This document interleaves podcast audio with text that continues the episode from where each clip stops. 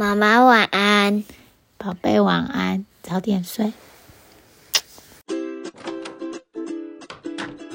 你的孩子也睡了吗？我是思璇 Marcy，你正在收听。你今天好吗？我是一位生活教练，在这里我关心你今天真的好吗？来，让我陪你走一段。Hello，欢迎你来到你今天好吗？我是 Mercy，这是第三十五集，怎么改变习惯？原来这些你不喜欢的习惯背后，都只是因为它。你这周好吗？如果你认识我一段时间了，听了 Podcast 有一些时间，那我现在就请你先停一下，花三十秒钟写个讯息或是 email 告诉我，你为什么继续收听？你今天好吗？好，谢谢。如果呢你新认识我，想要更认识我的话，那就请你继续听下去吧。哎，你有没有什么习惯你不大喜欢，你想要改变又有点困难？那我过去这个暑假，我发现我有一个追剧的习惯。那这个是呃平时我就会追，可是呢，当我在压力大的时候，我更是会去追。那这个我今天就想要跟你分享这个概念，buffering behavior 可以翻译成缓冲。这很像是。我们在做瑜伽，下面有一个垫子，那垫子当然就比你的地板还要软，它没有让你直接去碰到地板，那个膝盖和身体就比较舒服一点嘛，不会这么硬。所以 buffering 呢，它这个缓冲，它也是一个行为，它让我们不会直接去触碰到我不想要碰的情绪，也就是说，我们去做一个行为，一个外在。的行为，譬如说，我们就划手机，我们去看电视，来改变我们的心情，来改变我们，来改变我们的内在情绪。好，通常是因为这个行为做了太多了哦，你觉得它是一个困扰了。譬如说，看太多电视，打太多电动了，我们不想要这么做。那我今天想要跟你分享的。就是几个习惯，那常常被归类于 buffering 的习惯。那你看看你有没有哦？如果有的话，就哎来认识一下；如果没有的话，就就就顺便听听好了哈。第一个是追剧，好看电视，这是我最常做的。我看电视比较不用脑哦，我老公就会看那种很烧脑的电视。那我发现今年暑假的时候呢，我有一阵子我发现我追剧追到停不下来。就像都半夜了，眼睛都看得很酸很累，但是就是停不下来。好，这就是我发现的问题。一旦发现我在追剧停不下来的时候，这就是一个很好可以好好问自己：诶，我到底发生了什么事情？为什么会这样？我到底感觉到什么？而不只是追剧嘛，看 YouTube 也是哈。哦，我这边讲看 Netflix 也是，看 Disney Plus 也是，就是韩剧。好，就是。停不下来，那我可以问问看自己，我到底感觉到什么？我为什么会感觉到这个停不下来？有点夸张了，就是长时间追剧。这个追剧的时间长到我觉得我不想要这么长，我可能只想要追一集，可是我就追到两集、三集了这样子。那我就会发现啦，通常是晚上的时间，等到孩子睡的时候。我为什么感觉到沮沮丧呢？不是应该感觉到很开心吗？哦，就自由时间来了，所以我会好奇的来看一下自己。哦，原来当时我是觉得当全职妈妈很累，很没有成就感，或者是哦，原来是因为我的工作上碰到了挫折，好，因为感觉到很沮丧、很挫折，所以我用外在的行为看电视来追剧。想来改变我内在的情绪，看的当下，我可以不用感觉到沮丧和挫折，因为我整个人被电视吸进去了嘛，可以很享受在剧情里面。但是真正的问题没有解决，当电视关掉的时候，我又会要面对真实的世界，又要面对我的挫折和沮丧。好，这个看电视、追剧、看 Netflix 的行为就是 buffering。我暂时用外在的行为来改变我内在的情绪，让我不用直接去面对当下的负面情绪。那还有什么呢？再来就是划手机，很多人划手机停不下来，有这个习惯，有事没事就把手机拿起来，因为手机就在旁边嘛，很方便。然后一划就半小时过了，等到发现的时候，就会觉得很懊恼，为什么无意识的划手机呢？而且还划这么久。有时候我们会想要放松，那划手机它就有达到放松。可是有一些人，他们不是只有放松，可能过了一段时间以后，他发现越滑越焦虑，而没有达到放松的效果的时候，我们就要有一点点觉察了，会不会是？等一下要做的事情，或明天要做的事情，让你感觉到很紧张、很担心，或者是觉得它很难、很挫折，然后不想要真的去面对这个情绪，所以我们就把手机拿出来，因为手机是一个很方便逃走的地方，它可以帮我们缓冲一下，不用面对这个不舒服的情绪。那常常我们就把这个划手机的时间。接下来就称自己为拖延了啦，而且手机不止逃走负面情绪，还会顿时给大脑有很多回馈，像是多巴胺的反应，还有很多的呃社交的那个赞嘛，哈，很多社交的肯定，还会让你开心。这是为什么有网络成瘾，一边是不舒服的焦虑。另一边是让你很快就让你感觉到快乐，让你很简单马上就可以改变心情的电子产品。那这也说明了为什么就是网络很容易让你上瘾的。有时候不一定是负面情绪，我们划手机的时候，有时候就只是感觉好无聊。你不想要感觉无聊吗？不想要去想我接下来要做什么，也会这样。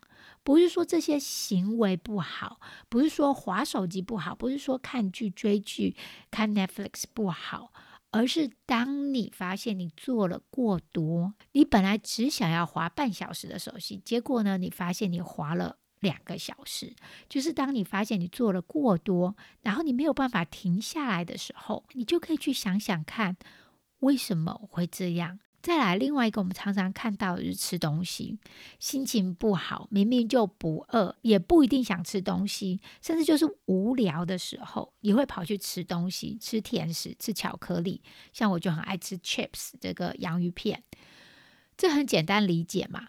吃这些食物，我们的身体马上就有一个回馈，多巴胺让我们感到呃很开心，食物很自然的就会给身体一些回馈。好，特别是高甜食、高热量的食物，好马上大脑就会产生多巴胺，让我们感觉到开心。这个是很多人碰到的困难。虽然已经做了很多运动，平时控制饮食，但是在心情不好的时候，常常就会去大吃特吃，特别找甜食，特别找高热量的食物，把平常减肥的热量全部都吃回来了。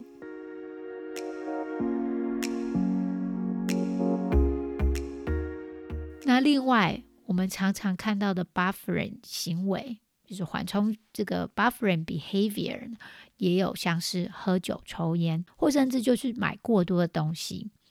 好，网络上买东西，明明不需要，或者是明明之前的东西买回家都还没有打开，哦，又下单下一个东西。因为我们在做这些事情的时候，我们不需要直接去。面对我们原本不舒服的情绪，我们原本可能很焦虑，原本可能压力很大、很挫折、很难过。我们想要马上改变到很开心、很快乐，所以我们就用外在行为，好一直去做，让自己不用去碰到那个不舒服的情绪。再来有一个就是打电动。这边讲的打电动呢，是指打过久的时间，不再只是一个兴趣和嗜好，而是花了很多时间去做，啊，然后自己原本的事情都放着不管，熬夜打电动，打电动可能就会变成了一个 buffering。我碰过很多太太对先生打电动很不能理解，对打电动有强烈的污名化，觉得打电动是很不好的。我以前也是其中一个，我很不喜欢我老公打这么多电动。当他进去电动世界的时候，就不见人影了。我觉得直接把这集给老公听，大概没有什么帮助。如果他没有想要改变的话，但我们在旁边可以做的事情是理解，或你自己把打电动当成一个 buffering 的时候，你也可以做的事情就是一个理解，或者是一个好奇。哦。原来这是我老公，原来这是我处理情绪的一个方法，原来他会用打电动来离开他的负面情绪啊。我们也可以用好奇的态度嘛，去了解，诶，他想要躲开、暂时离开的这个情绪是什么？是生气吗？是压力很大吗？是挫折吗？是焦虑吗？为什么他要这样做？这些呢，都会比责备我们身边的这个人，是个老公，或责备自己，对自己生气要好得多。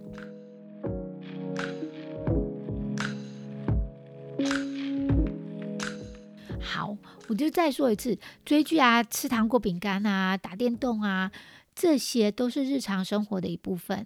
它完全没有不好，甚至像我们家，我们每一个礼拜都有一天的时间，哦，我们会全家一起坐下来打电动，然后打完以后，大家心情很好，很开心。当这件事情造成困扰的时候，追剧追太久，影响了生活，或者不是不是想要的，不是自己想要却不由自主的去划手机。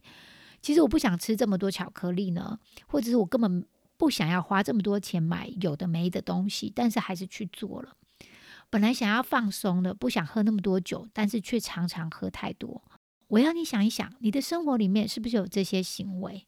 哦，不一定只只限于我上面讲的。有一些人用运动讲运动很健康，可是呢，他大量的运动，花太多的时间运动，运动到身体都坏了，哦，这个关节都坏了。他没有办法停下来，那我们就会去看一看到底发生了什么事。所以呢，第一步很恭喜你，你发现了，你觉察了。因为任何改变都要从觉察开始。这些事情不是坏事，他不偷不抢，没有什么不对。只是我们的目的是希望自己可以更有意识的在做这件事情，而不是无意识的做。不是无意识的吃东西，不是无意识的打电动、划手机，要有意识的在吃东西、打电动、划手机、买东西。那第二步呢？当我们把它提升到意识层面，看到我自己正在做这件事，因为 buffering 让我们不去面对最真实的生活、最真实的状况。我们通常对 buffering 的这个行为很没耐心啊，不管是自己。或者是老公、家人认为你就停下来就好了，你就不去做就好。为什么我会继续做？为什么你要继续做？但那不是我们想象这么简单。当我们有这些刺激的时候，脑子里分泌的多巴胺，它会让你有很开心、很愉悦的感觉。大脑呢就会认为这是一个生存的必要条件，哦，他觉得很重要，所以一定要继续。还叫你继续啊，你不要停，你要继续做。所以，如果我们只是告诉自己或告诉对方说啊，你就不要做了就好了，这好像就低估了我们的生存机制。然后，我们甚至开始批判自己、批判别人，对别人常常就责怪嘛。哎，你怎么又喝这么多酒，打这么多电动？那对自己常常就是自责，然后甚至接下来就羞愧啊，我真不应该花这么多手机、看那么多剧、吃那么多零食。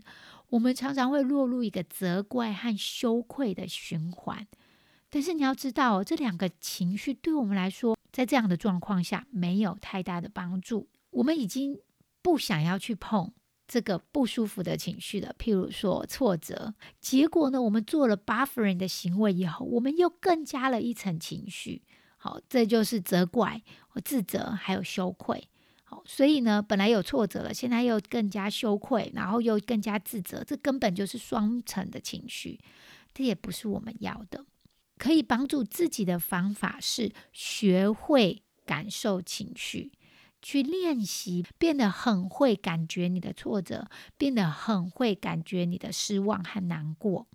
变得很会去感受你的焦虑和挫败，你去消化情绪的时候，去感受的时候，你会发现它会慢慢退去，你就不会需要去做这些缓冲的行为。昨天我想到我要准备这个 podcast 的时候，我发现我自己就跑去滑脸书找韩剧看，一面看脸书，还一面挖厨房里的柜子，想要找小孩 trick or treat 的糖果。哈哈哈，我限制他们吃的数量，然后我自己晚上就在那边挖糖果吃。但是我很有意识的发现，哎，这不是我现在这个时刻想要做的，所以我就先停，好，叫我自己停这个手，不要去挖糖果了。然后问问问我自己，我现在感觉到是什么情绪，把它写下来，因为写下来的东西比放在头脑里的东西更有力量。我现在是什么情绪？哦，是焦虑。哦，焦虑小姐，你来找我了。它在我身体哪个部位？通常呢，都是在我胸口、肚子还有肩颈的这个地方。那是我想了什么想法呢？好，所以我想到是哦，我会做出不好的内容，是我担心别人不会喜欢。哦，原来是这两个想法让我很焦虑的。那我就可以理解为什么会焦虑，那是很正常的，因为我担心自己没有能力，我担心别人的看法。